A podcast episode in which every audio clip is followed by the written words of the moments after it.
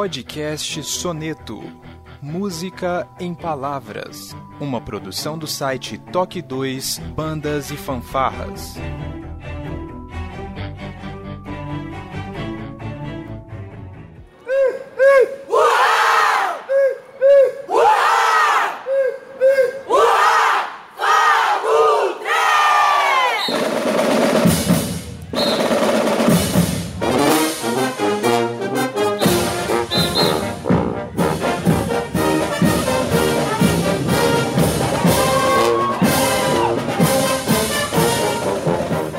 Boa tarde, boa noite, sejam bem-vindos a mais um Toque 2 podcast Bandas e Fanfarras no ritmo da vida na batida do coração. Diretamente de Ribeirão Pires, em São Paulo, eu sou o Josi Slay e hoje, para bater um papo aqui super especial com esse convidado que você já viu aí na capa do programa, está comigo diretamente de Guarulhos, Felipe Sangali, seja bem-vindo. Obrigado, Josi Slay, olá pessoal. Olha, hoje é uma emoção, eu diria, muito grande de falar com essa pessoa maravilhosa, esse convidado especialíssimo que nós temos hoje e vai ser muito legal. Com certeza. E por isso que está aqui com a gente também um especialista em música, diretamente de Pindoretama, o professor, mestre, doutor Wellington Castro. Seja bem-vindo. Bom dia, boa tarde, boa noite. Eu tenho até medo de, de falar que, que sou alguma coisa perante o Joel, porque ele é bem mais que eu.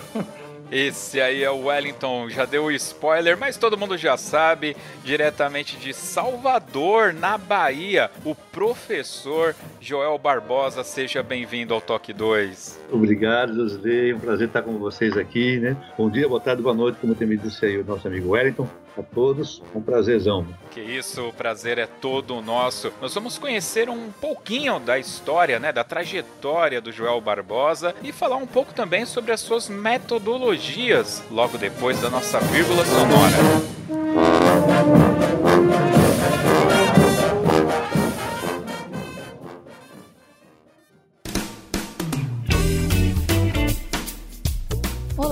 Você está ouvindo o podcast do Toque 2 Bandas e Fanfarras, do site toque2.com.br. Você também pode ouvir os nossos podcasts através do aplicativo exclusivo do Toque 2, disponível para os sistemas Android e iOS. Para entrar em contato conosco, você pode acessar as nossas redes sociais através do nosso site, ou então pelo e-mail contato@toque2.com.br. E se você gosta do nosso trabalho e deseja nos ajudar a produzir um conteúdo com qualidade cada vez melhor, acesse a nossa plataforma de contribuição pelo site apoia.se toque 2 e veja como contribuir. Este podcast tem o apoio cultural do Portal Brasil Sonoro. Clique, ouça e toque. Para ter acesso às partituras, visite o site brasilsonoro.com.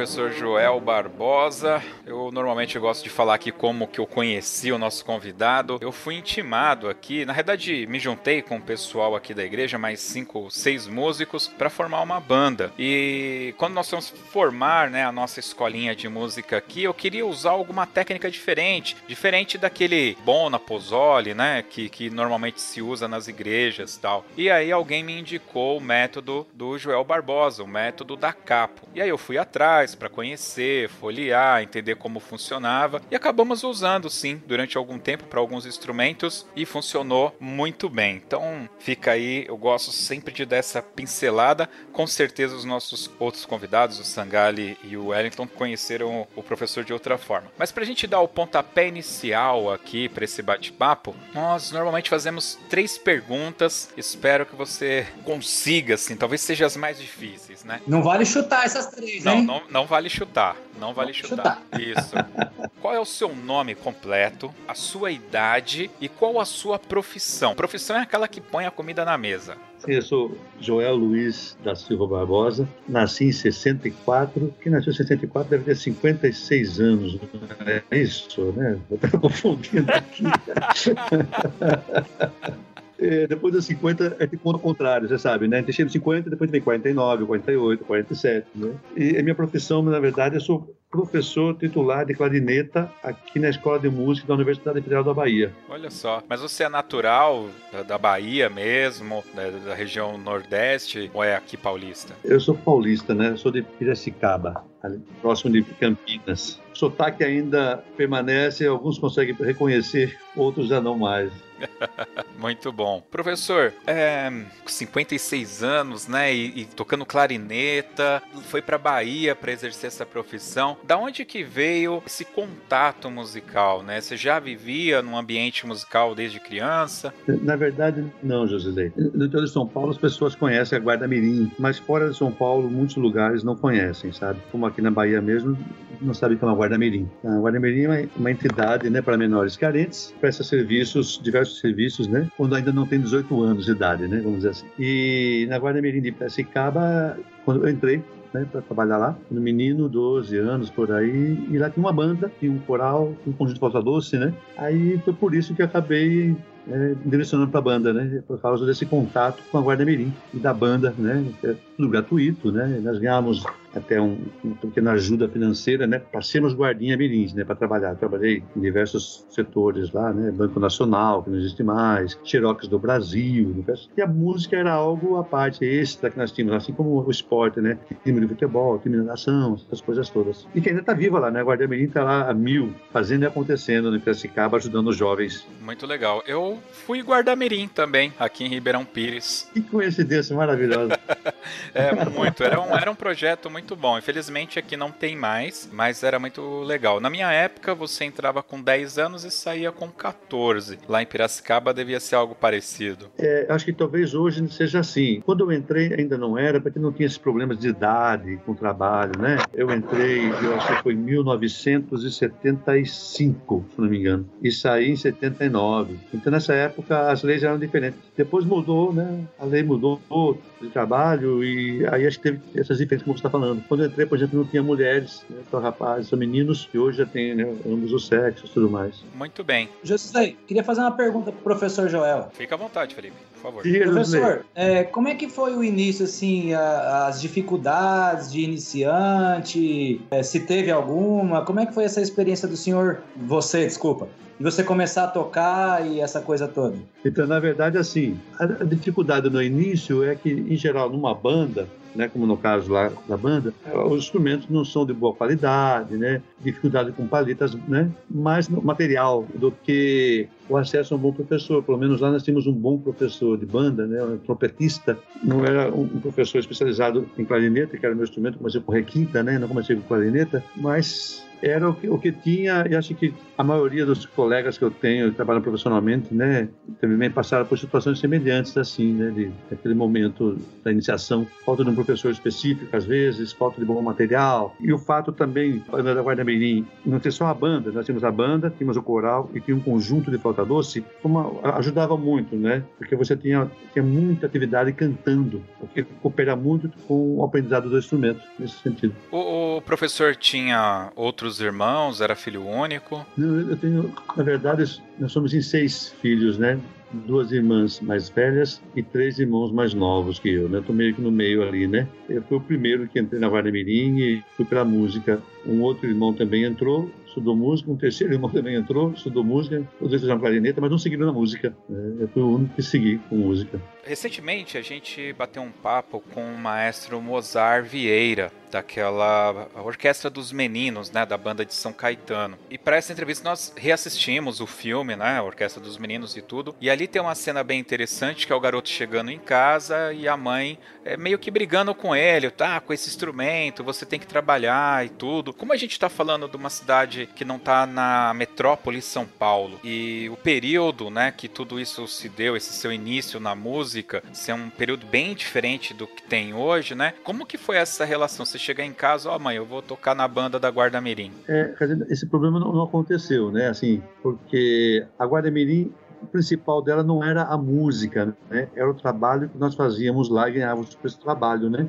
Então, assim, para minha mãe, quando eu estava na banda, era uma parte a mais na, naquele trabalho, né? Então nós ganhávamos um salário, né? Nem sei quanto seria hoje, mas assim, para trabalharmos na Guarda Mirim. Então ela via a música como um extra, né? Mas ela gostava muito de música, ela cantou muitos anos no coral da igreja, né? Quando jovem, né? Ela gostava, ela não teria problema por parte dela, né? E meu pai viajava muito meses fora, né? Então para ele não tem problema nenhum assim, estar tá fazendo música ou estar tá na Guarda Mirim ou coisas assim. Colaborava na educação, na realidade, né? Wellington. Oh, sim, então, professor, eu ia perguntar como é que era a rotina, se o senhor ainda lembra como é que era a rotina, como é que foram as primeiras aulas, como é que era a aula de iniciação musical, assim, como é que era a aula do instrumento. É, então, Wellington, era bem tradicional, né? Como assim, das bandas filarmônicas, né? A gente estudava o Bona até a lição mais ou menos 45, e não conseguisse bater a lição 45, a gente falava bater a lição ou dar a lição, né? 45. Até hoje eu lembro de cor o começo dela toda ali,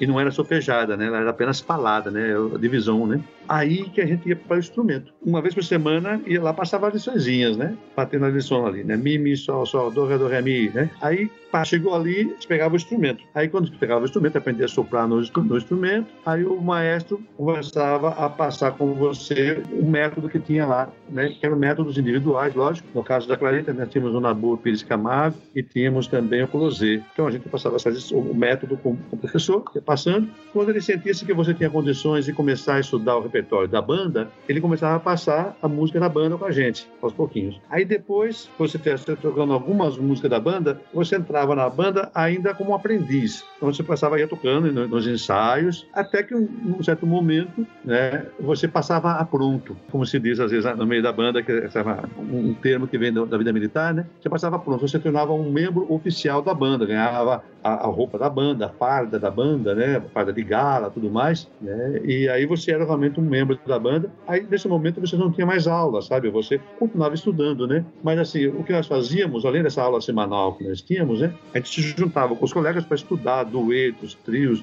porque desse para estudar material na mão, né? E tinha muito pouco material nessa época, muito poucas gravações, né? Para a gente ouvir, de clarinete, por exemplo, que era o meu caso. Mas a gente mantinha, assim, quando nós tínhamos que trabalhar uma média de seis horas por dia em outros trabalhos que não era música. Então a gente chegava na, na Guarda Mirim, no fim da tarde, pegava o instrumento e tocava.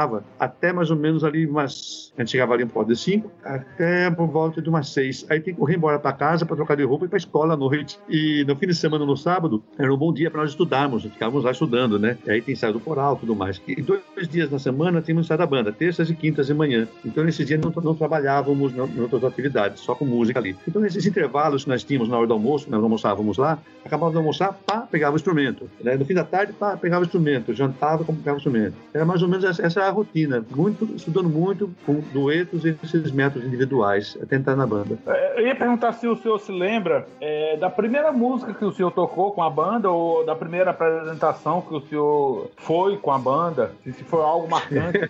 Cara, eu lembro assim. Que, que boa pergunta. Obrigado pela pergunta. Né? Dá uma certa saudade aqui. Na verdade, a primeira vez que eu apresentei com música tocando assim, não foi com a banda, sabe? Foi com a coral que tinha nessa entidade, né? Que eu entrei primeiro no coral, na verdade, e depois de alguns meses entrei na banda, né? E, e depois a outra apresentação também foi com o conjunto de flauta doce. Já com a banda foi interessante porque a banda perdeu alguns clarinetistas, sabe? E quando perdeu alguns clarinetistas, só sobrou o Chiquinho, Paulo Molina, que é um colega até hoje, né? E eu. Aí, nesse momento, eu precisava de alguém tocando. Eu não estava na banda ainda, né, oficialmente. Estavam os outros colegas, o Molina e o Chiquinho. Aí ia ter a inauguração de uma escola né, em Piracicaba, num bairro da periferia, de uma escola municipal. E a banda foi chamada e eu tocava requinta, não comecei com clarineta, né? Aí o mestre falou, você vai na próxima apresentação com a gente. Eles estavam ensaiando na banda como aprendiz, né? Eu falei, Ih, mas que, que música vai tocar? Ele falou, tá e tais, tais músicas, né? Eu falei, mas eu não sei todas elas. Não, o que você não souber, você faz de conta. então, assim, eu lembro que eu toquei o hino nacional e toquei.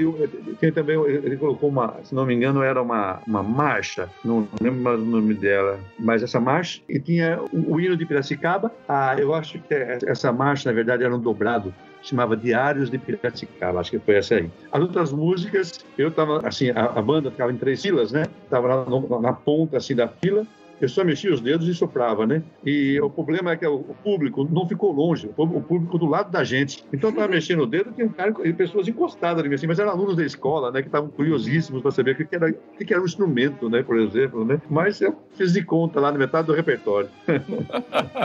Quem nunca? Quem nunca? Quem nunca? Eu no começo foi assim também. Quem toca o hino nacional brasileiro, meu, toca qualquer coisa também, né? Vamos combinar, ainda mais no clarinete. Pois assim, a gente decorava o repertório, né? Porque a gente tocava muito marchando, né? E o maestro não deixava colocar a partitura nas costas do colega da frente e nem no meio do instrumento. Tem que decorar, né? Então, às vezes, uma música era mais difícil, a gente sabia, né? Porque eu decorei a música, o hino nacional, por exemplo, que era mais difícil. Agora tocou uma música mais fácil, realmente. Acho que tocou, ah, o dobrado que eu toquei, lembrei, era o Capitão Caçula, lembra? Ah, sim. Né? E foi essa aí que eu sabia já. A outra era uma música fácil até, mas eu nunca pego a partitura e nem foi ensaiado, porque a banda já tocava, né? Aquela coisa, a banda já toca, ah, tal música, todo mundo já sabe, entendeu? Porque é muita coisa de cor, né? Então, é, a vida da música é fácil, mas é isso aí. Muito bem. Agora, quando que você percebeu que a música, você ia se dar bem na música, que era aquilo que você queria fazer? E, aproveitando, né, você pensava em ter outra profissão? Olha, Josilei, antes de eu ter entrado na menina, né, eu realmente queria ser engenheiro agrônomo. Simplesmente porque quando era menino, eu morava perto da escola de agronomia lá de Piracicaba, que é da USP, né? É muito bonito o campus lá, sabe? Muito, muito bonito, né? Para passear, para andar. E eu sempre ia lá. E um dia eu sonhava em estudar lá. E, mas quando entrei para Guarda-Mirim e comecei a estudar clarinete, tocar na banda, né? aí eu comecei a gostar daquilo, né? E eu acho que essa é uma fase importante, né? até falar assim, é importante a gente perceber isso nos nossos alunos e, ver se isso acontece com ele, né? É, você se apaixona pela, pela, música, você se apaixona pelo instrumento, né? Você se apaixona pelo repertório, se apaixona pela, atividade de estar junto, tocando junto. Isso vai acontecendo, você não, não tem muita consciência disso, né? A banda viaja, volta com os amigos, né? Todo aquele, aquele processo. E, e nesse processo, quando eu dei conta, eu já estava apaixonado, sabe, pela música, né? Eu tive uma fase que fiquei um pouquinho triste com algumas coisas na guardinha, mas o que me movia era a música realmente, sabe? E aí eu pensei, eu e outro colega, Paulo Molina, falamos, falei assim, queria trabalhar com música mesmo, acho que eu queria fazer música, né? E os outros colegas que também eram músicos, tocavam na banda, né, falaram assim: você tá doido, você vai passar fome. Quando você viu isso, eu, eu, esse colega falou assim: ah, eu vou ser engenheiro civil. Outro assim: ah, eu vou ser é, dentista, tem uma escola de odontologia do lado da Guarda Mirim, sabe? E vários colegas que já estavam, que eram guardinhas, mais velhos, já estavam ali para entrar na, na, universidade, esse negócio todo, né? Aí eu e esse colega falamos: não, eu quero, eu quero estudar. Aí eu fui para o maestro do coral, né? Eu e esse eu e o Paulo Molina, me perguntando, se chama José Luiz, ele também era quem cuidava do conjunto de portadores. Assim, José Luiz, ele não deixava de chamar de maestro, não. José Luiz, quando a gente sabe que está na hora de sair de um lugar e ir para outro para estudar música. Aí o Zé Luiz falou assim: quando você não está aprendendo mais nesse lugar, quando você se torna alguém que sabe mais que os outros nesse lugar. Ele respondeu bem simplesmente assim, né? Em termos de clarineta, não tinha ninguém para a gente se comparar lá, porque eu e o Molino e o Chiquinho, né? O Chiquinho não tinha tempo de estudar, não era interessado. Então, não, não é que tinha alguém melhor, não tinha, não tinha outro. Só tinha nós dois, né? E a gente entendeu isso, gente tocava o repertório da banda como um momento de sair da Guarda-Mirim e procurar. A gente foi para Campinas, atrás do conservatório. Bom, acabamos no conservatório no, de Tatuí. Aí chegamos lá, quando nós entramos lá, naquele saguão, vimos fotos de banda, né, da, da banda e da orquestra. Nossa, que instrumento é esse? Isso aqui. A gente começou a ver aqueles instrumentos na banda que a gente não tinha noção que existia no mundo, né? Pagote, o boero, tudo isso mesmo. Alguém chegou e falou assim, pagode, sou boera. Aí nós entendemos no mesmo momento que ali era o lugar que nós tínhamos que estar. Foi desse jeito.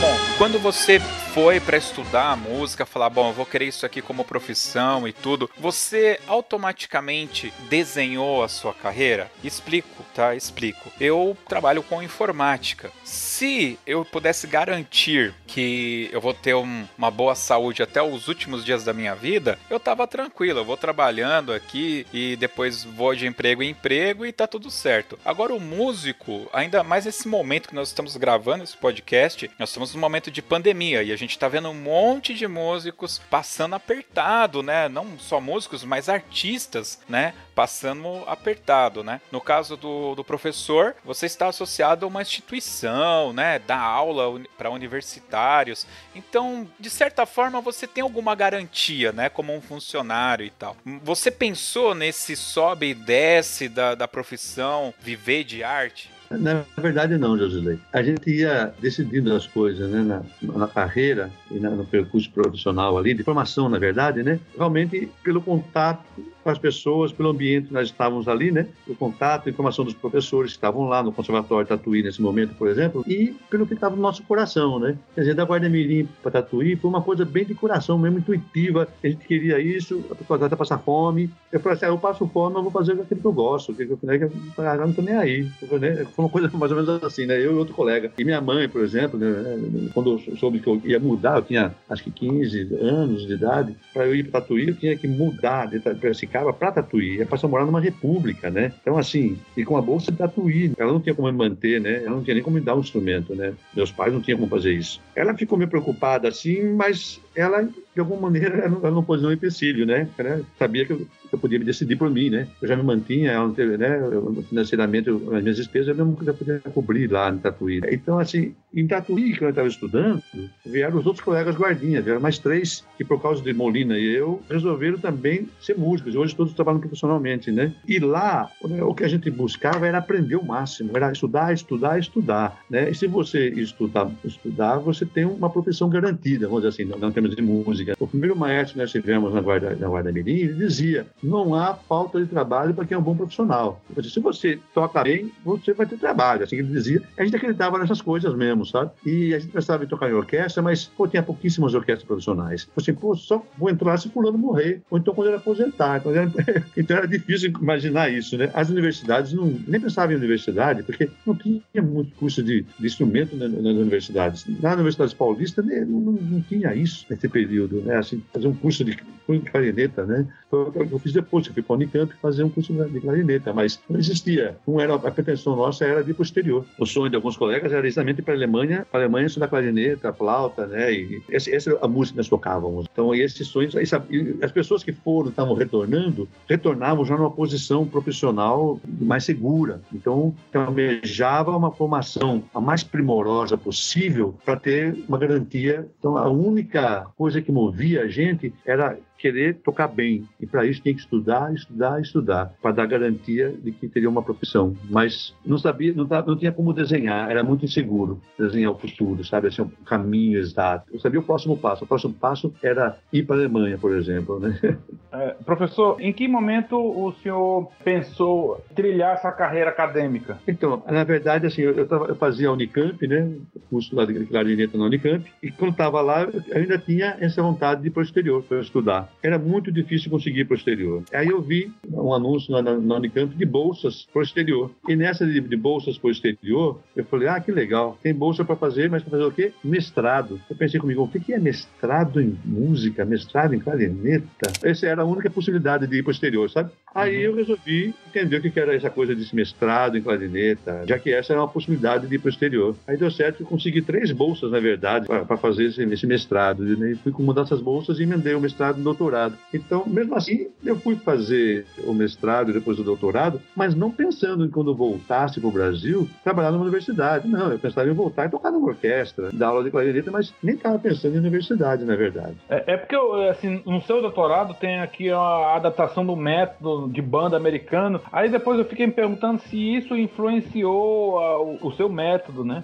É, aí é o seguinte, é, esse é o próprio método. A minha tese de doutorado foi exatamente a elaboração do da capa. Que ah. aí na tese, na tese ele, passou, ele chamava, o método chamava concerto, né? Como fosse uma expressão. No inglês tem uma diferença quando se fala concert e concerto. Né? Concert é o evento, né? E concerto é a forma musical, né? Um concerto para flauta, né? E na verdade, quando eu estava fazendo meu doutorado, era em clarineta, né? Foi em clarineta. E quando eu fui fazer a, a tese de doutorado, né? Meu professor de clarineta Eu falei, vamos escrever sobre o quê? Aí eu tinha quatro opções que eram em cima do repertório da clarineta, sabe? E que era muito interessante, eu gostava muito. E tinha uma quinta opção, que estava guardada lá desde que eu saí de Tatuí e trabalhei depois, depois de Tatuí, eu trabalhei, não sei se vocês conhecem a banda ali de Odessa, com o maestro Márcio Beltrame. Eu trabalhei com ele um tempo lá e trabalhei também regi a banda do Instituto Adventista de Ensino, lá em da Serra. Depois regi a banda adventista do Instituto Adventista de São Paulo, ali em Hortolândia. Então, quando eu fui, no período ali perto da Unicamp, eu acabei trabalhando como mestre de banda. Era uma maneira que eu tinha de pagar a escola que eu, eu estudei junto, né? Também, e para se manter. Quando eu comecei a trabalhar com isso, eu conheci o método coletivos, conheci o método do Raul Leonardo, o método da década de 60, o método de banda. Nós experimentamos esse método na Odessa, o Márcio Beltrame e eu. E a gente foi impressionado com o resultado, porque, tipo assim, o Márcio começava a dar aula para os meninos individualmente, no método tradicional, né, com, da, com o Bona, né, o Pozzoli e outros materiais que nós usamos em São Paulo. Ele falou assim: pô, de cada 10 alunos que eu pego aqui, bicho, só depois de um ano, eu consigo que três, no máximo, entrem na banda. Aí, quando, quando ele me chamou para trabalhar com ele, eu falei assim: olha, conheci um método aqui diferente, que eu tenho usado lá no Colégio Adventista, né, mas nunca pude experimentar ele com todo mundo junto, porque lá é tudo aula particular, picada, eu monto a banda, mas não é. Vamos experimentar, bora lá. A gente começou, no, no começo do ano, a gente começou ali com 20 e poucos alunos, já estavam mais ou menos por lá, outros novos, né? E, mas, mas isso volta de abril, eu acho. Em novembro, a gente tem uma banda, uma banda de meninos. Tinha a banda profissional, porque lá é uma banda, todo mundo é, é funcionário público, né, do município de Nova Odessa, todo mundo ganha, né, assim como eu ganhava, funcionários, né, públicos, músicos profissionais, vamos dizer assim, né, e essa banda de criança que a gente montou. Assim, nós começamos com, acho que 24 alunos, acabamos com 25. Aí o Márcio falou assim: Caraca, esse negócio funciona, meu. Olha, nunca vi isso aqui. Quer dizer, vamos, vamos seguir em frente. Aí ele, trabalhava era Sumaré, do lado, né? Aí falou assim: oh, Sumaré, a prefeitura vai fazer uma escola de música, junto com a banda. Vai comprar um instrumental enorme, vamos aplicar lá. E aplicamos lá, foi a mesma coisa, foi um resultado maravilhoso. E aí eu entendi que esses métodos coletivos funcionavam. Até aconteceu uma coisa aí que me impressionou e que fez que eu estava lá quatro, nem sei cinco anos depois dos Estados Unidos, quando fui escrever a tese, que me chamou a atenção. Quando eu estava na Nova Odessa com os meninos, o método era americano. A letra toda em inglês, né? Long John Bridges falling down. Não dava para cantar, tá tudo em inglês. Estavam bem no comecinho, estavam tocando uma música, aí os meninos estavam tocando assim, pá, pá, pá, pá, pá, pá, pá, bem decente, pá, pá, pá, pá, pá, pá, pá, pá. Aí o menino começou a dar risada. Outro também. Eu assim, professor, eu conheço essa música. Porque eles liam lá Jingle Bells, mas não percebi que era Jingle Bells. Porque estavam lendo as notas. professor, eu conheço essa música. Né? E, e tocaram felizes, ficaram contentes de estar tocando uma música que eles conheciam. Aí eu falei, professor, deixa eu levar o instrumento para casa para tocar essa música para minha mãe. Vixe, quando eu vi isso, quando eu vi isso, eu falei assim, meu, imagina se tivesse um método com músicas brasileiras. Porque eles tocavam um monte de música que não tinha, não tinha sentido né, para eles. E aí eu entendi, isso ficou comigo, né? Aí na hora de fazer a tese, eu falei assim, pô, quem sabe eu faço um método com o nome que você sabia, que seja uma adaptação da metodologia desses coletiva, desses métodos, para o Brasil. E foi isso que eu fiz no doutorado, né? Muito bom. É, eu ia perguntar também, assim, se durante o doutorado o senhor teve contato com bandas de lá. Tive sim, quer dizer, quando eu estava na universidade, a universidade tem várias bandas, sabe? Lá, né? Tem, tem o Samba, tem a banda sinfônica, tem a banda de marcha, essas coisas todas, né? Nos Estados Unidos. Nos quase cinco anos que eu fiquei lá, toquei na banda, no Ensemble, todo trimestre, dá por trimestre, sabe? Toquei todos os concertos, né? Não, não perdi um. Eu toquei todos eles, estive lá presente mesmo, tocava na orquestra, na, na banda, tocava no grupo de, de, música contemporânea. Eu não perdi a chance, não, né? E a banda, a gente tinha todo, todo ano tinha um festival também, onde vinham as bandas das escolas, primeiro grau, segundo grau, tinha um grande festival dentro da universidade, sabe? Elas vinham, tocavam, a gente ajudava na, nesse negócio todo, assistia. Então eu acompanhei também várias bandas assim lá. Então é, aí eu tive a chance de conhecer um repertório de banda sinfônica maravilhoso, né? Na, naquele período, compositores que eu não, eu não, tinha contato aqui no Brasil e também muito da história da banda, né? Da, da banda, da história universal, né? E, infelizmente a gente conhece, na época, hoje conhece bem mais, né? Mas na época a gente conhecia pouco da história das bandas do Brasil. Mesmo no repertório, a gente conhecia alguns repertórios, algumas mais tradicionais, mas muita coisa a gente não conhecia do repertório, né? Eu acabei conhecendo mais na época o repertório de banda é, sinfônica tradicional do que o repertório brasileiro. Hoje não, né? Hoje realmente já deu para expandir mais o, nosso, conhecimento das nossas músicas, né? Porque além de dobrado, por exemplo, aqui na Bahia tem alguns, alguns gêneros musicais de banda que é próprio daqui, né? Nós temos as polacas, polaco concertante, bolero, bolero concertante, as fantasias, né? Tem alguns, alguns gêneros musicais de banda aqui que eu não conhecia, né? Que eu conhecia aqui. Eu queria perguntar para o professor, é, como que foi essa experiência do, do estudo lá no exterior? As dificuldades, as, as coisas boas, como que foi essa, essa experiência? O, o choque cultural, se teve? Como que foi, professor? Então, na verdade, assim, né? Eu só pude estudar lá porque eu tinha uma bolsa, né? Eu só pude aprender clarineta na banda da Guarda Mirim porque era de graça, quando não tinha instrumento. Eu só pude estudar em Tatuí porque também era uma escola pública, gratuita de música, como ainda é, Tatuí é o conservatório. Eu também não tinha um instrumento. Só consegui comprar um instrumento quando eu estava lá com quase 19 anos, né? Trabalhando com música e né, outras coisas juntas, né? E a Unicamp foi a mesma coisa. Eu estudei na Unicamp porque também era uma universidade pública e gratuita. Não tinha como pagar uma universidade universidade. E também está cursando nos Estados Unidos por causa disso, eu tive uma bolsa do MEC, que hoje né, foi a bolsa da CAPES, que é a que eu escolhi. Então, essas bolsas permitem a gente fazer mestrado e doutorado em áreas que não tinham no Brasil, principalmente, sabe? Então, é uma maneira do governo investe em você, trabalha, né, tem um compromisso com a educação no, no, no Brasil. É, assim, como o governo não, não, tem um curso aqui naquela altura, ele, ele te dá a oportunidade de estudar lá fora. Então, eu estudei por isso. Então, quando eu estava lá, assim, para mim não, não, havia uma questão financeira, né? Porque quando você está estudando no exterior e você também tem que conseguir o dinheiro, é muito difícil. Então isso já foi, já foi menos problema, porque eu sabia que todo mês a minha bolsa estava lá, estava para pagar minha despesa, eu casei, né? Então eu casei quando estava lá, né? Três meses depois a mulher do Brasil, né? lá casou na época, né? A ex-mulher. Aí dava para se manter. Então, assim, o choque cultural não senti tanto, porque dentro da universidade que eu estudei, eu ficava o dia inteiro na universidade, ela tem muitos estrangeiros, e muitos estrangeiros lá do, do extremo oriente. E, né, então, por ter muitos estrangeiros, né, e quando você é uma pessoa que se dedica mesmo, está tocando, fazendo a coisa ali, né, é, pau a pau com os colegas americanos de lá, é, a pessoa te respeita muito, sabe? Os professores, na banda, na orquestra, muitos estrangeiros também que são professores lá, né? Então, assim, eu não senti esse choque, sabe? Não, não senti, não. Pelo contrário, aquela vontade que, tem, que a tinha de aprender, de tocar bem, né, de,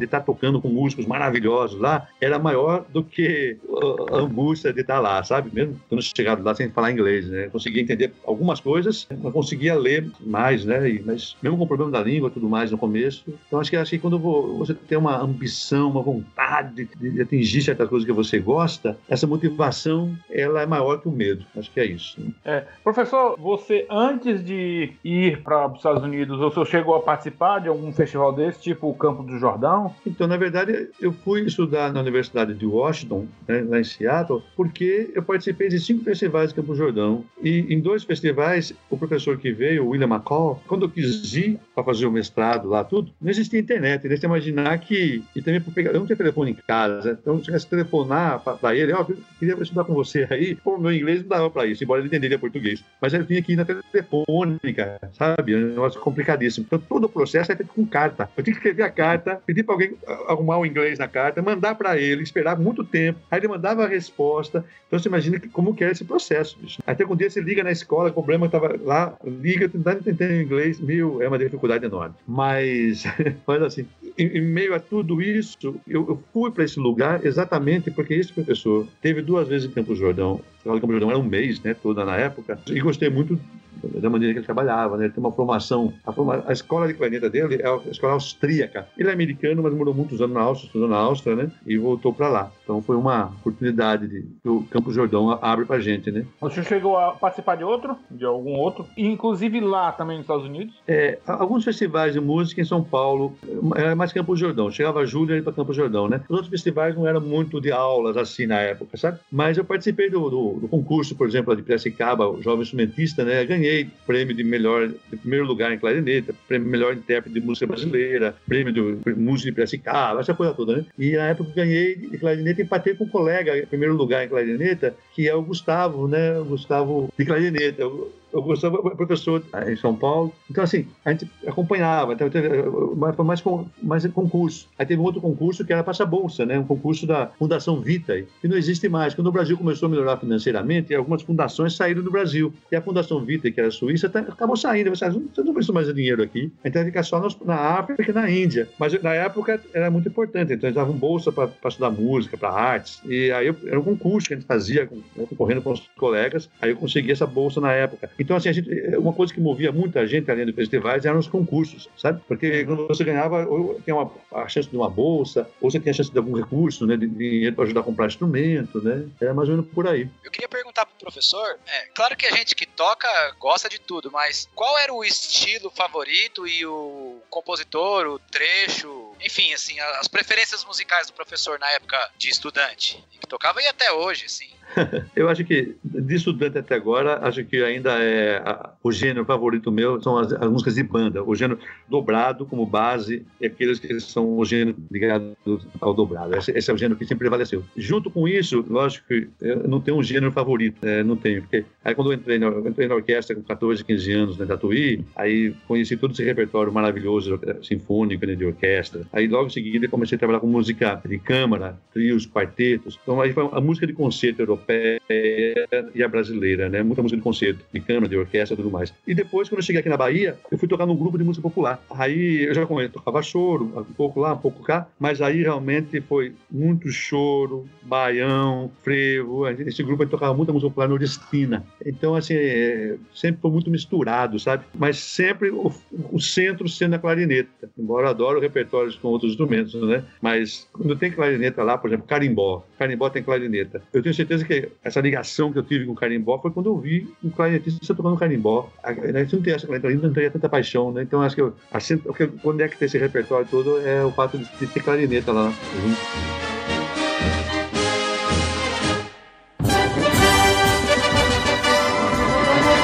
Professor, passarinho me contou aqui que você chegou a conhecer o maestro Zilton Bicudo da fanfarra de Caeiras. Você se lembra do nome? Eu me lembro, não me lembro do rosto dele mais. Já falecido. Esse passarinho se chama Célia Bittencourt, que é a maestrina de lá no momento. Parece que ela te encontrou em Tatuí, vocês puderam aí trocar alguma ideia. Obviamente que muita gente deve chegar até o professor para conversar, né? Então são muitos nomes, muita gente pra gente lembrar de todo mundo. Eu, obviamente não vou te cobrar que você se lembre disso daí. Mas eu tô te falando isso para fazer aqui um link, porque eu imagino que o ensino coletivo, né, como o da Capo pretende, deve ter uma concepção ali por trás, né? E aliado a isso, né, essa questão da concepção, se você puder falar um pouco pra gente sobre isso. Aqui no Brasil, você mesmo disse que existem grupos que não existem fora do Brasil, assim como existem grupos musicais fora do Brasil que a formação você não vai encontrar aqui. Mas tem um, um que é bastante característico aqui em São Paulo, isso eu tenho certeza, que são as fanfarras, né? Você chegou a pensar em fazer também um método coletivo voltado para essa formação? Você acha que valia a pena?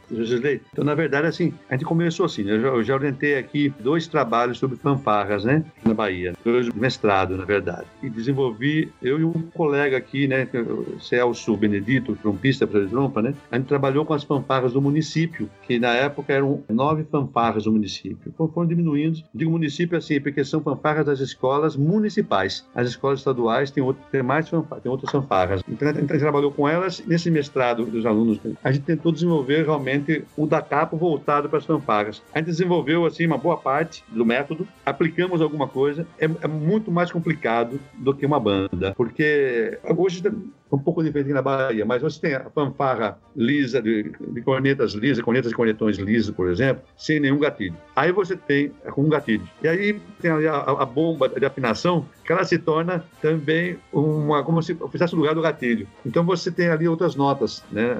Quando você mexe ali na, na bomba de afinação dela. Então você tem um método muito diverso. Mas gente conseguiu fazer algumas coisas nesse sentido. A grande tá. dificuldade é. é pode falar, José. Não, eu, ia perguntar se esse material ele, ele foi disponibilizado ou se vocês é, escreveram, mas não chegou a publicar. Na verdade, assim, não foi publicado porque também não terminou, sabe? A gente fez até um pedaço, experimentamos até ali, aí achamos que tinha que fazer umas correções, fizemos algumas correções, aí começamos a fazer a outra parte, não terminamos, não pudemos testar também. Aí Aí ele terminou o mestrado, foi embora. Aí o segundo foi embora, agora estou com o terceiro. Mas ele ia dar continuidade a isso, não deu. Né? Ele trabalha com fanfarra no município, também é professor de música do município. E, na verdade, ele, resolveu escrever mais um histórico da, da fanfarra da, do bairro dele, sabe? Onde ele, ele, ele, foi aluno e hoje é professor da fanfarra, né? A gente espera terminar, a gente espera terminar. Porque nós temos, nas escolas, mais fanfarras do que bandas, né? Aqui, por exemplo, a, a Prefeitura de Salvador tem, agora parece que são só sete, sete fanfarras e uma banda né? Uma banda tradicional, banda de música tradicional com instrumentos e tudo mais, né? Mas você vê que o próprio município mostra isso, né? E no, no estado também, é,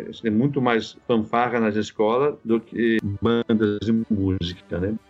A metodologia do ensino coletivo para a banda surgiu por volta da década de 20, 1920. Para a orquestra surgiu antes. E ela surgiu por uma necessidade, simplesmente, né? Os, os mestres de banda trabalhavam com bandas da cidade, a banda tocava no cinema, que era mudo, tocava nos parques. É, imagina, por volta de 1920, inclusive aqui no Brasil, mas também nos Estados Unidos. Aí com a guerra, com a guerra, o que aconteceu? O metal era usado para quê? Para fazer avião, para fazer canhão, para fazer bala, para fazer. Então, imagine quanto foi o preço do instrumento, porque metal era uma coisa. Então, com tudo isso acontecendo, né, né, depois isso já não é mais 1920, isso é depois, mas em 1920, quando eles perdem o emprego do cinema, vai diminuindo nos parques, eles veem uma possibilidade de aula nas escolas. Só quando ele chegava na escola, ele não podia fazer como ele fazia na banda dele lá. Ele não podia fazer assim, agora vou dar aula de clarinete, agora vou dar aula de pagode, não. Porque os alunos, o professor de matemática dava para todo mundo, de inglês, português, dava para todo mundo. Então ele tinha assim, ó, você tem esse horário aqui, daqui, de tal hora a tal hora, os alunos são seus. Se vire e faça a banda. Aí começaram as ideias e tentar fazer métodos juntos. Nós nos tínhamos, né?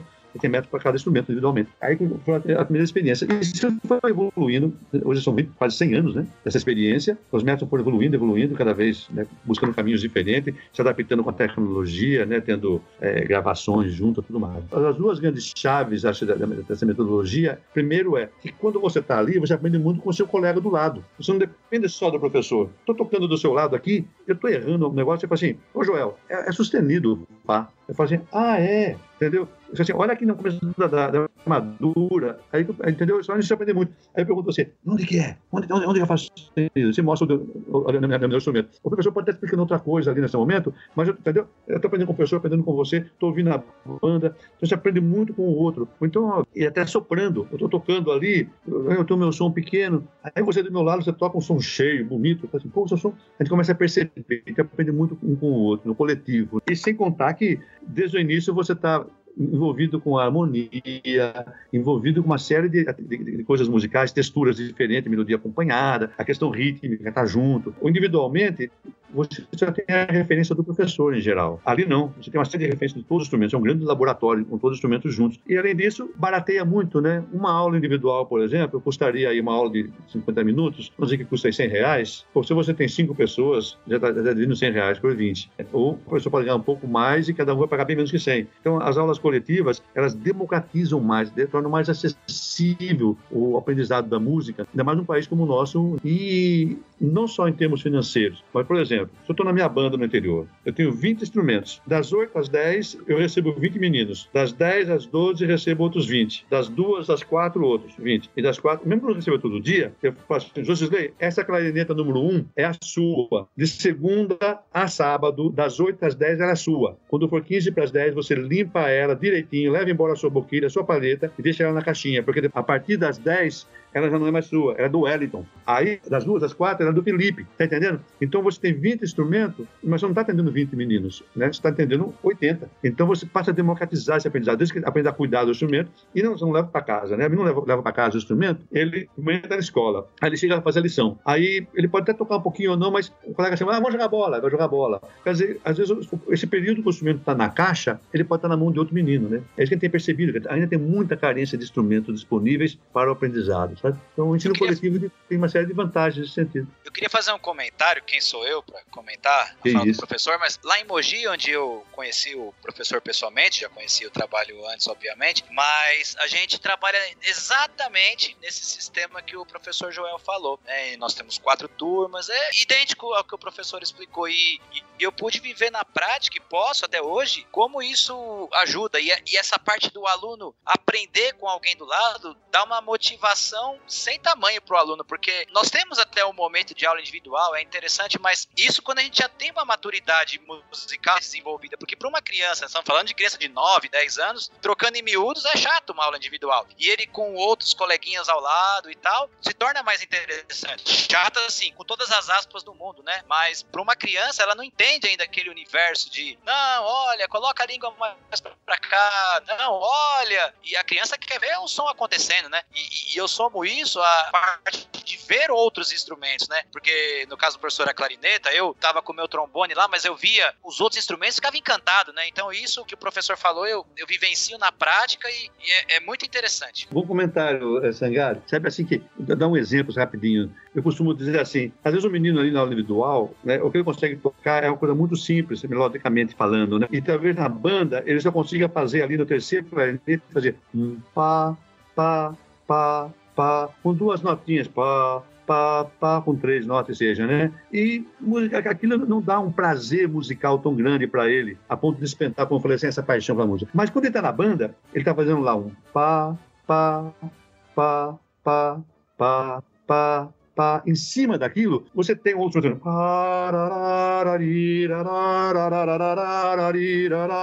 pá, pá, pá, pá, pá. Então ele está fazendo simplesmente um acompanhamento harmônico, mas aquelas três notinhas, com uma simplicidade, ganha uma expressão musical, um sentimento, vamos dizer assim, para ele, que transforma ele, sabe? Tira ele do chão. E, e, e, aí ele não conseguiria ter aquela experiência musical, aquela emoção, tocando sozinho, mesmo com o professor do lado, porque ele dois instrumentos. Mas na banda ali, paroró, e junto uma caixa, brrr, sabe? Um prato que explode, esse negócio todo, e vai pro palco. Quer dizer, aquela, aquela simplicidade das notinhas dele ganha uma dimensão, uma, uma dimensão expressiva que mexe por dentro dele, sabe? Então, é, é, o coletivo tem esse aspecto, né?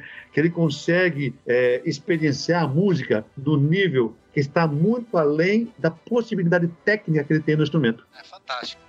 Sim, eu ia perguntar, professor, as suas referências assim para a elaboração do método. Assim, além desse método coletivo da Howley Honor, outro, ou se o senhor tem, pegou é, outro outro método, a sua experiência lá nos Estados Unidos, assim, eh, teve contato com outros métodos para que ajudaram a elaborar? Orff, Suzuki, Kodal. É, boa pergunta, Wendel. Quer dizer, como ele fez parte da minha tese, eu tive, né, eu analisei. Hoje nós temos mais de 50 títulos de métodos de banda, nem falando de orquestra, métodos coletivos, né? Tem mais de 50. A cada cinco anos, as editoras lançam métodos novos. Só para ter uma ideia, não, não, dá cinco anos, cada editora, e são grandes editoras né, americanas, né, estadunidenses, e vendem para muitos países, né? Então, assim, são quatro grandes editoras que dominam esse mercado. Então, na época, eu analisei mais ou menos em torno de 30 métodos que estavam disponíveis, né? Alguns bem antigos, alguns que eram bem atuais. Analisei como eles trabalhavam e, bom, eu tenho, na verdade, são dois métodos da Capo, né, para banda, né? Tem um da Capo e outro da Capo Criatividade. No da Capo, que foi o primeiro, ele, o método que mais, assim, despontava no momento era o Yamaha Band Method, né? Ele tinha até umas fitas cassete e tudo mais, acompanhava. Depois já não, né? Depois outras marcas acabaram passando na frente, outras, outros títulos, né? Embora da mesma editora e tudo mais. Então, mas além de analisar esses métodos, eu tive que analisar várias pesquisas, várias teses que fizeram experimentos sobre ou com métodos métodos ou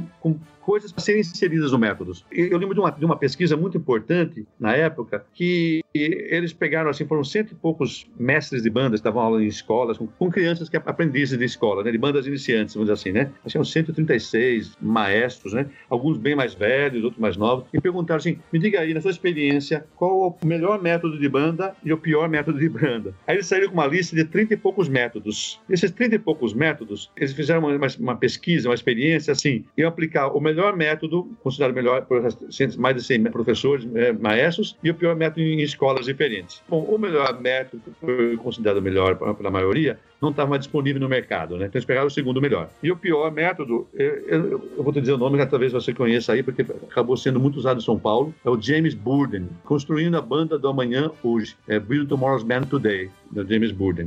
Cara, o interessante foi, no final da pesquisa, o resultado não foi diferente. Não é o método que faz a diferença, é o professor. Essa foi a conclusão que eles tiveram. Quer dizer, se você é um bom professor, sabe que tem que ensinar. Lógico que tem casos que tem um método que não vai, né, que pode prejudicar, lógico, tem isso, existe, mas assim, o professor é o grande diferencial, foi isso que eles descobriram. Então, assim, eu passei por vários métodos, estudei várias pesquisas para dialogar com elas, para depois propor. Como não tinha nenhum método brasileiro coletivo na época, para banda, tinha para orquestra, né? Então, a, a, dificuldade minha era tentar saber, assim, pô, isso não pode pensar um método para o Brasil, porque uma melodia que é conhecida num lugar não é em outro. Embora a ideia não era usar só melodias conhecidas, não, era colocar também desconhecidas. Por exemplo, Samba dele tá doente, esse é conhecido no Brasil todo. Algumas músicas, sabe, não tem a dúvida. Mas tem outras músicas que não são. Né? Aí você assim, pô, aí como que eu uso, onde eu uso, como que vai. É difícil pensar uma coisa nacional. É mais fácil você pensar, mas dentro do contexto que tem, ah, vou tentar colocar uma, uma porcentagem de conhecidas, outras não. Mas tinha algumas coisas no métodos americanos que eu não concordava não na época, né, e que eu resolvi mudar. Tipo assim, eu acho importante naquela época tocar de ouvido, porque quando você toca de ouvido, você aprende música de ouvido, você aprende de partitura é de ouvido. Você pode até compreender a métrica da, da, da partitura, aí você tem um tempo, um tempo e meio, meio tempo, mas na hora de pôr na prática e pôr no instrumento, você precisa ouvir o cara falar assim, olha, ah, pontuada seguida de colcheia, aí quando você começa a ouvir, aí começa a juntar o seu raciocínio raciocínio com o referencial sonoro, quer dizer, ouvido funcionando ali. Você aprende o estilo, quer dizer, você aprende a tocar Mozart ouvindo Mozart. Se você nunca ouviu Mozart, pega a partitura, você não vai tocar Mozart nunca. É, assim como o japonês vai tocar choro, se ele não ouvir choro, ele não vai tocar choro, ele vai pegar a partitura, vai parecer uma, uma música, mas que não é choro. Então a gente aprende o estilo é pelo ouvido. Então a principal ferramenta para ser desenvolvida dentro de nós é o ouvido, é to tocando de ouvido principalmente. Então eu achava uma coisa muito ruim nos métodos americanos, eles não tinham atividade. Conhecia, na época tinha um método que fazia alguma coisa de ouvido, um método muito bom, muito sincero, mas muito pouco usado, quase ninguém usava nos Estados Unidos. Né? É, mas então eu coloquei atividades para a gente tocar de ouvido. Outra coisa que não existia nos métodos americanos na época, com exceção desse um que eu trouxe aqui, que era, eu achei interessante, era a improvisação. Cada vez mais a necessidade do músico profissional saber improvisar cresce, cada vez cresce mais. E é um diferencial para a carreira profissional. Embora não estou pensando, quando eu penso no método, não penso em profissionais. Eu penso no desenvolvimento desse jovem, essa paixão pela música, para fazer a vida dele ganhar mais qualidade, né? Ele está mais feliz com a existência dele. Né? Tem que agradecer essas músicas maravilhosas que nos fazem uma diferença na nossa vida, né? Se na nossa vida, se não fosse essas músicas, esse repertório maravilhoso que a gente religioso, seja, em sentido for, né? Então, assim, aí eu fiz questão de colocar a improvisação e tocar de ouvido. Mas quando eu cheguei no Brasil, eu descobri que o meu método tinha alguns erros. Erros, assim, erros por não conhecer tão bem a cultura brasileira. Aí eu fiquei chateado de ter seguido, porque eu não tinha orientador lá do Brasil.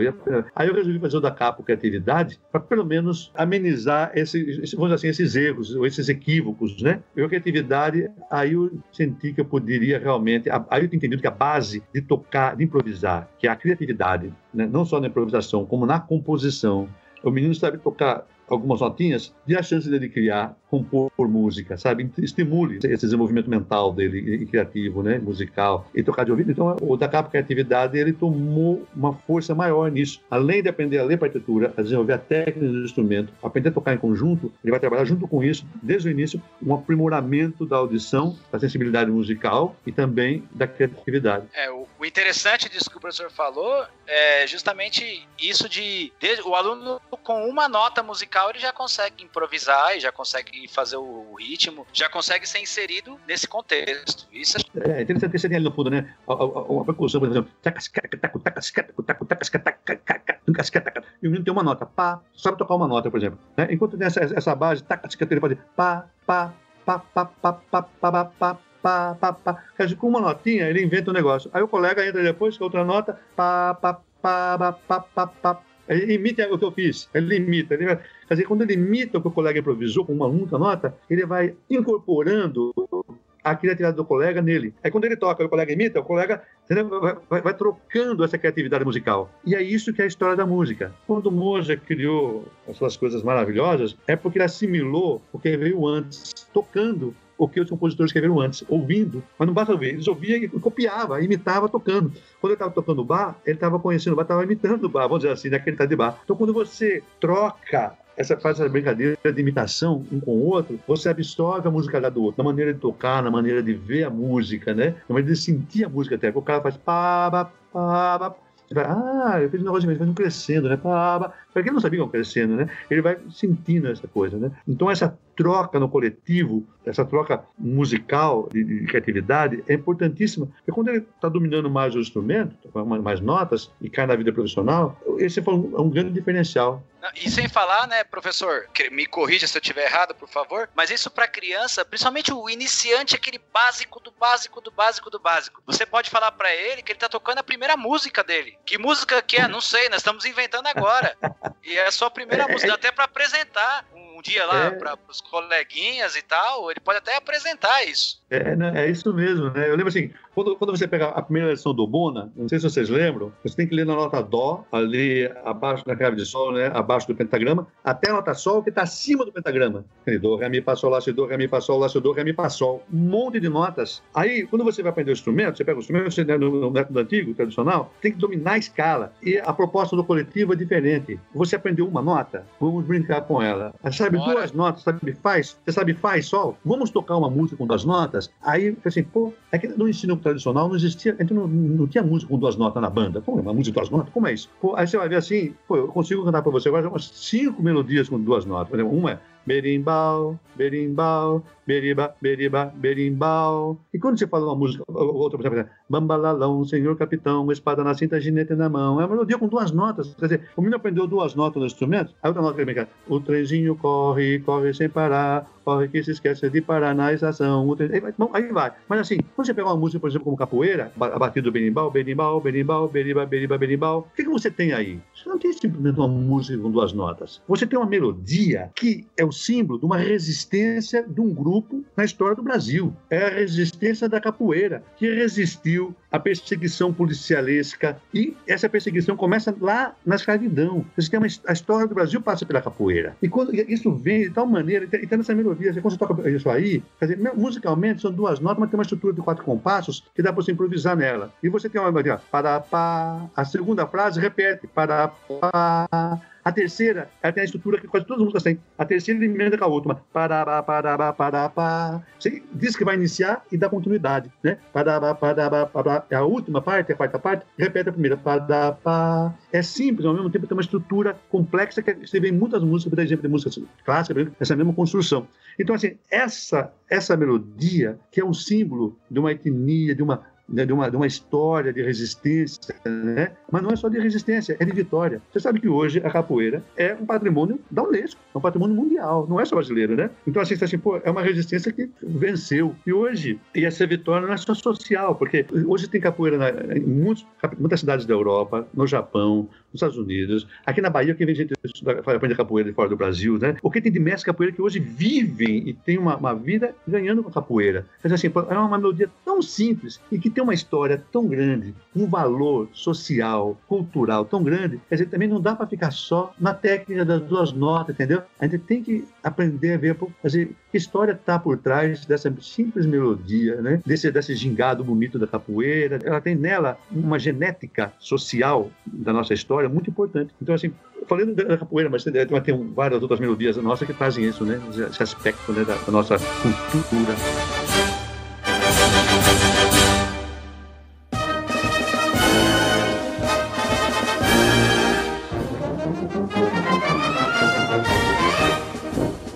É sempre assim. Do meio pro final, o podcast pega fogo, as informações vêm, a gente é brindado aí com todas essas informações, como o professor fez. Todo podcast acontece isso, e aí eu tenho que, quando eu apresento o podcast pra alguém, eu falo, cara, se você resistir à primeira parte, do meio pro final é sempre a melhor. Eu sempre falo isso. Não parece, professor, mas a gente já tá mais de uma hora aqui batendo esse papo. E, e é isso, é incrível. Dá vontade de cortar a primeira meia hora, né? E agora a gente falar mais meia hora e fazer um... Porque é sempre assim, tá? Isso... Mas é normal, é normal. Mas são informações super relevantes e tal. É, eu ainda tenho muita coisa que eu gostaria de perguntar aqui. E aí eu vou dar a chance pro Wellington e pro Felipe também, se quiserem fazer mais alguma pergunta. Eu queria fazer um comentário e aí, se você puder ser um pouco mais sucinto, a questão da improvisação que você falou, eu percebo o seguinte, e isso é a minha percepção. Quando eu vejo músicos do, do jazz, músicos americanos ou músicos europeus tratando do improviso, eu vejo que há uma técnica por trás. Então você tem um improviso com qualidade de som. No Brasil, eu vejo muitos e tenho visto com uma certa frequência a questão da improvisação sem uma qualidade de som, né? É, isso é perceptível para o professor também? É, acho que tem, tem dois lados, né, a gente está falando, né, Josilei? Você tem um músico profissional que estudou improvisação, né, dentro de um estilo, a improvisação acontece dentro de um contexto, né? Quando você improvisa jazz, dentro daquela linguagem, né? Se você vai improvisar, misturar essas linguagens. Tem casos que você mistura, está no frevo, você traz a improvisação do jazz tudo mais, como acontece com a orquestra do Spock, por exemplo, né? E eu lembro uma vez o Marsalis, não do trompete, do saxofone, o Brandon Marsalis, é o nome dele, né? Ele estava em São Paulo dando uma aula de improvisação e alguém até perguntou para ele, mas olha, a gente improvisa aqui, a gente quer imitar o que vocês fazem lá para fazer um jazz bem jazzístico, improviso, é difícil. Ele falou assim, mas quem disse que vocês têm que fazer, o jazz aqui de São Paulo que vocês fazem, tem que ser uma cópia do nosso? O jazz de vocês em São Paulo tem que ser o jazz paulista. Quer dizer, a improvisação é, é, é uma maneira de fazer, de criar, que tem a ver com o ambiente e com a maneira que você pensa. Né? Quando você Paulo Moura, por exemplo, improvisando, ele criou uma maneira, um estilo de improvisação dele na clarineta ou no sax, que, em termos de sonoridade, ele buscou aquela sonoridade que muitos clarinetistas não gostam, não gostavam, né? Outros acham, entendem que aquela sonoridade tem a ver com o estilo que ele procurou, foi uma opção, uma escolha, né? Por exemplo. Tem outros que vão improvisar e buscam uma sonoridade assim. Então, isso tem muito a ver com essa, com essa escolha estética, né? E com a linguagem onde você está tocando aquilo. Por exemplo, você vai tocar o carimbó, o carimbó tem muito improviso, como eu falei, né? O carimbó, como você toca tradicional, você tem dois tambores grandes, você tem milheiro, tem o, banjo tradicional, e a pessoa que canta, canta com a voz esganiçada, né? Porque era tocado ao vivo, né? Não tinha microfone de você tem microfone até ali, mas eles mantêm o estilo dessa sonoridade mais esganiçada da voz, muito som. Então, a clarinete, quando ela entra, ela entra também com um som mais esganiçado, não tão, tão polido assim, né? Tem a ver com a estética da, daquele tipo de carimbó. Hoje você vai você carimbó estilizado, aí você tem um baixo elétrico, né? Tem uma outra pegada, né? E aí o clarinetista também se adapta a esses instrumentos, sabe? Ele foge daquela sonoridade. Então tem muito a ver com esse, com esse contexto, né? No caso do método, por exemplo, né? Como é uma coisa mais educacional, ali no, o objetivo principal nem é aprender a improvisar, né? É o menino não ficar preso, que o instrumento dele só é possível tocar a partir da partitura, mas ele tentar entender que dentro dele existe um universo sonoro que ele pode inventar a partir do que está nele e a partir do que do contexto musical ali. Se ele tem uma, uma, uma, forma de quatro compassos que com harmonia 1, 5, 1, dentro daquele 5, 1 pode conseguir vários caminhos melódicos, né? Numa linguagem, ou se vai, ou se é uma valsa, ou se é um, uma canção, seja o que for. Então, dentro daquela canção, ele vai achar o caminho dele de fazer e não tem que ser exatamente o caminho proposto pela canção. A canção pode subir, eu vou descer. Aquela sobe, eu desço. Aquela desço, eu sobe. Sabe assim?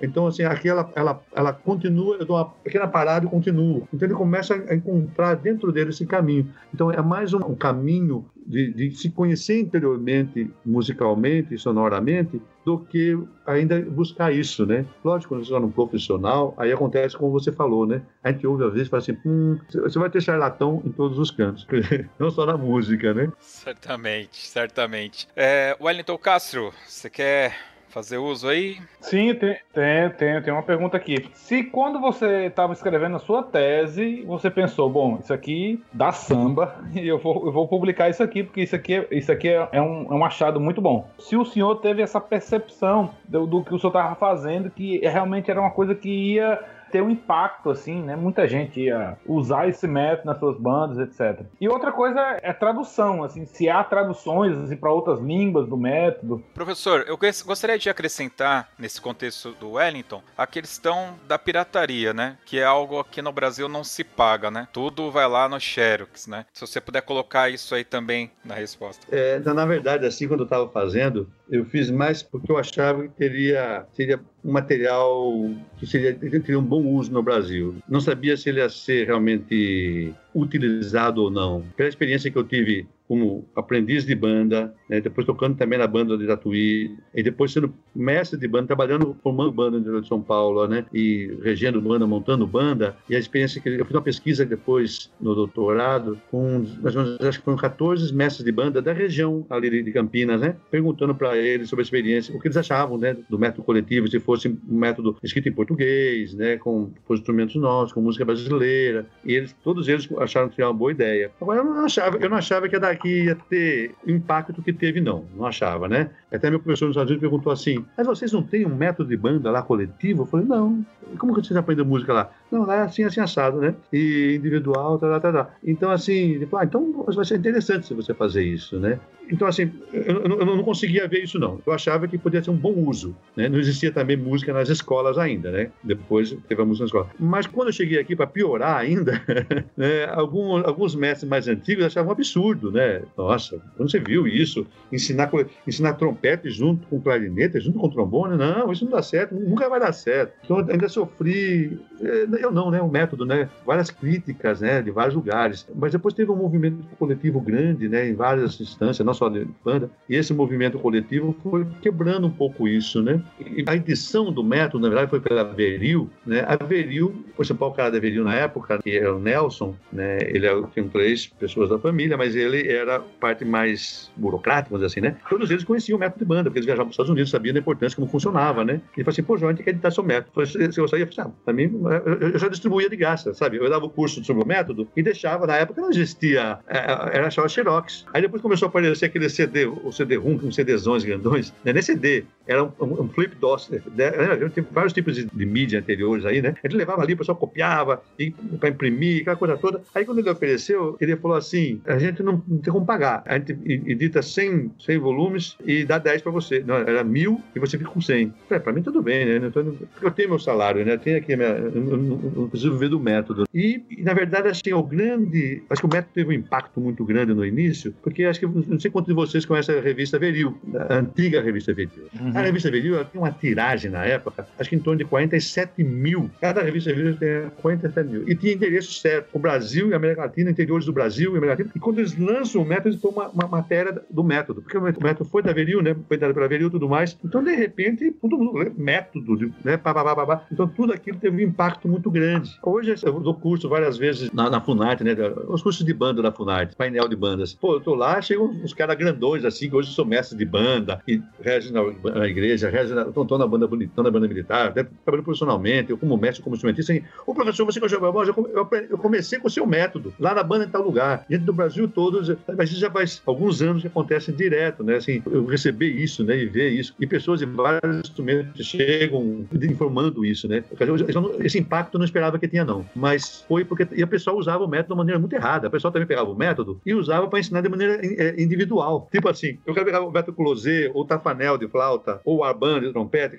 Pô, você tem ideia assim, o método closé de clarineta é de 1840. O que tem a ver um método de 1840 feito em Paris com o interior da Bahia hoje, mas, né, põe aí quase 200 anos depois. É outra cultura. Então o cara pega, pega o método, ah, não vou usar esse closé, não, vou usar aqui, começa de uma maneira mais, né? Então, assim, mas usava o método coletivo de maneira individual. Aí quando eu falava, não, não é assim, é desse jeito, ah, mas não vai funcionar. Aí ele começava experimentando, vai experimentando, foi funcionando, foi dando resultados, né? Foi sendo publicado. Aí foi, cresceu nesse sentido, mas não tinha essa menção, não. Agora, eu nunca me incomodei, então, Josisley, a segunda pergunta, né? Aí com a pirataria, na verdade, eu tinha um, tenho um contrato com a editora que eu não posso fazer cópia e passar. Então, mas até antes de ser editado, eu mesmo passava share, os, os livros que eu ganhei, eu doei, e falava para o pessoal, pode tirar xerox, tiravam mesmo, tinha muita xerox, muita cópia. Eu entrava na internet e meu método estava sendo vendido. Vários sites vendiam meu método, mas eram, na verdade, o método não estava publicado ainda e já vendiam. Quer dizer, eu, ia, eu dava um curso, passava os PDFs e os caras vendiam PDF na, na internet.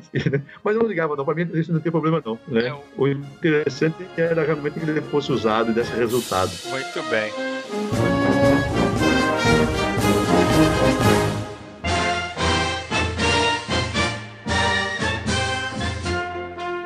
Professor João Barbosa, eu só tenho a agradecer você ter disponibilizado esse tempo para bater esse papo com a gente. Para mim, assim, é uma honra e uma satisfação indescritíveis, tá? Eu vou repetir aqui um, uma coisa que eu já falei para algumas pessoas que passaram por aqui. A exemplo, a maestrina Mônica Giardini. São pessoas que a gente eventualmente pensa ser intocáveis, serem pessoas que não vão sequer querer nos atender. E de repente, basta, sei lá, e, oi, tudo bom? Eu sou o Josisley aqui. E aí, graças graciosamente o professor já me respondeu e isso é, é muito legal, né? Porque transcende aquela visão do mestre, né? Uma, uma, coisa quase que é, é intocável, né? Então isso é muito bacana quando acontece é, coisas, situações como essa que a gente está tendo a oportunidade aqui hoje, tá? Então só queria registrar isso porque eu realmente acho muito importante. E aí eu gostaria de abrir aqui o espaço para o professor ficar à vontade para usar aí o espaço como quiser, dar o seu recado, falar onde que a gente Quem quiser entrar em contato, por onde que te acha, se tem sites, tem blog, como que faz para chamar você para dar palestra, fica à vontade. Josley, eu, eu, quero agradecer. Em meio a essa pandemia, na verdade, está passando mais horas sentado na frente do computador do que normalmente, mas é um prazer estar sentado aqui conversando né, com você, com o Felipe, com o Wellington. Vou estar sempre disponível aqui quando precisar, por favor, né? É, uma, um prazer mesmo. Na verdade, para me encontrar, é fácil entrar no site da Escola de Música da Universidade Federal da Bahia. Entrando no site da UFBA, UFBA, né, Universidade Federal da Bahia, entra lá, vai ter o site da Escola de Música, lá vai ter o contato, né, do meu e-mail. Por ali é tranquilo, mais fácil por ali mesmo. Muito bem. Lembrando aos ouvintes que tudo que a gente comentou aqui vai ter link no post, inclusive o link para a universidade e com o e-mail do professor Joel Felipe Sangali. Então, eu só queria antes de encerrar dar o meu testemunho, como se fosse um testemunho, né? Eu sempre recomendei o professor Joel vir falar aqui pro Toque 2 e porque ele mudou a minha visão, assim, principalmente quando se trata de alunos iniciantes. Então, a mensagem que eu aprendi com o professor, muitas delas, mas a que mais me marcou é que sim, o seu aluno iniciante pode, ele pode fazer mais, ele pode tocar junto com a banda, ele pode participar do conjunto. É possível você. Ah, mas eu sou sozinho. Olha o método do professor aí demonstrando que sim, é possível. E aí eu queria só dar esse testemunho, agradecer o professor por disponibilizar e compartilhar o conhecimento dele que é tão vasto com a gente. Dizer que é, depois da palestra dele, minha visão mudou muito. Muito bem. É isso aí. Vamos agora para o Dica Cultural.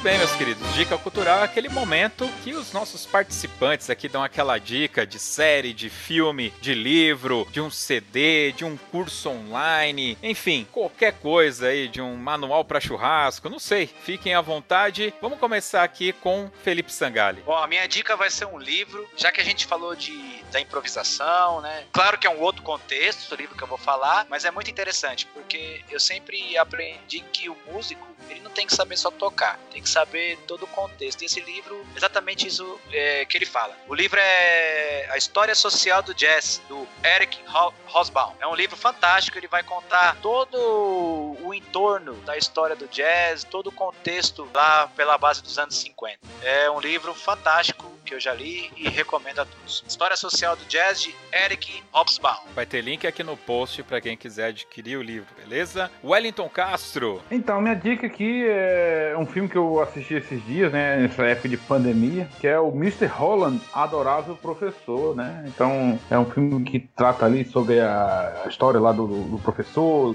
banda lá da escola e tal. Uma dica interessante você, é, se você não tá aí ainda na quarentena, talvez esse podcast saia ainda, a gente ainda esteja na quarentena. Então, assista esse filme, um filme muito interessante, muito legal. Muito bem. Aliás, nós comentamos sobre esse filme no podcast com a Carol, a flautista que é deficiente auditiva. Ou melhor, ela é surda, ela não gosta de ser chamada de deficiente. Escutem também lá o podcast. Professor Joel Barbosa, o que, que você indica aí para os nossos ouvintes? É, eu estou curtindo tanta coisa aqui nesse momento da quarentena aí, mas o que eu indico é, é vocês olharem na internet e verem mesas redondas, entrevistas e falas de um dos maiores brasileiros, eu conheço conheci ultimamente, chamado Ailton Krenak, que é uma liderança indígena muito importante e que mostra que Brasil é esse pelo lado indígena, sabe? Um Brasil, um olhar diferente que vem desse povo que estava aqui antes de nós, nós não, né? Antes dos, dos europeus, os africanos chegarem, né? Uma outra maneira de ver o mundo, de, ver, de entender o país, de entender a natureza, né? De entender ecologia, de entender o capitalismo, tudo isso está acontecendo aí nesse momento. Ailton Krenak.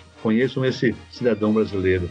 Muito bem, legal. Vai ter link aqui no post também. A gente vai pegar algum dos vídeos e já deixar vinculado aí para ficar mais fácil para os ouvintes acharem. Bom, como todo mundo ficou aí dentro da parte cultural, né, indicando filmes de música e tal, eu vou totalmente na contramão. Eu estou procurando muitos canais no YouTube para ver algumas coisas diferentes. Eu gosto muito de cinema, vocês sabem disso, e eu encontrei um canal especializado em filmes de terror chamado Trecheira Violenta. E é do Oswaldo. O cara chama Oswaldo, ele faz junto com a irmã dele. E, cara, que canal fantástico. Eu adoro a forma como o cara descreve os filmes. Ele criou um sistema de notas quando o filme é um clássico, quando ele é uma trecheira, é, quando ele é mediano. É fantástico. Inclusive, ele tem um vídeo explicando esses níveis. Então vai ter link aqui no post diretamente para esse vídeo. Acessem lá, dê uma curtida e coloca nos comentários do cara. Cheguei aqui através do podcast do Toque 2. Cara, ele não tá me pagando não, é que realmente é hilário. Eu assisto porque o cara é muito engraçado e ele fala de filmes que é, eu já assisti e quando ele fala, ele pega coisas ali que eu não saquei. É isso, trecheira violenta. Valeu, pessoal. Vamos agora então para o Toca na Pista.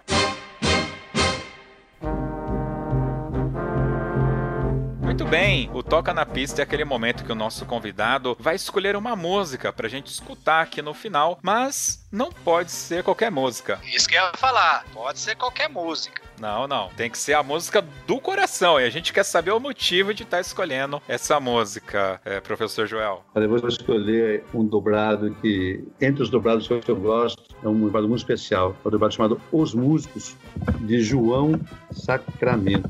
Tem uma, uma gravação interessante na internet. Por quê? A gente sabe que nesse momento de pandemia, vários colegas músicos estão passando por muita dificuldade para tocar, para ter o seu espaço e garantir o sustento seu e da sua família, né? Os espaços estão mais complicados. E essa música, eu, com ela quero fazer uma homenagem, assim como o compositor João Sacramento fez para os músicos, e estender a homenagem do compositor João Sacramento para nossos colegas músicos todos aí, né? Espero que gostem da, dessa homenagem. Muito bem, olha aí que bacana. Esse contexto, sem ouvir, eu já gostei. Com certeza. Muito bem. Wellington, muito obrigado pela sua presença, por estar aqui com a gente, disponibilizar o seu tempo. Sangali, como sempre, muito prestativo, muito obrigado pela sua presença. Professor Joel, novamente, é redundante, mas preciso dizer, uma honra para mim ter a sua presença aqui. Muito obrigado por ter disponibilizado aí o seu tempo. E você que ouvinte que chegou até aqui, você pode ouvir esse e outros podcasts do Toque 2 através do Spotify, do Deezer, do Google Podcasts ou através do nosso aplicativo exclusivo para Android, facinho de achar lá na Google Play e claro, através do nosso site toque2.com.br. É isso, pessoal pessoal. Até o próximo Toque 2.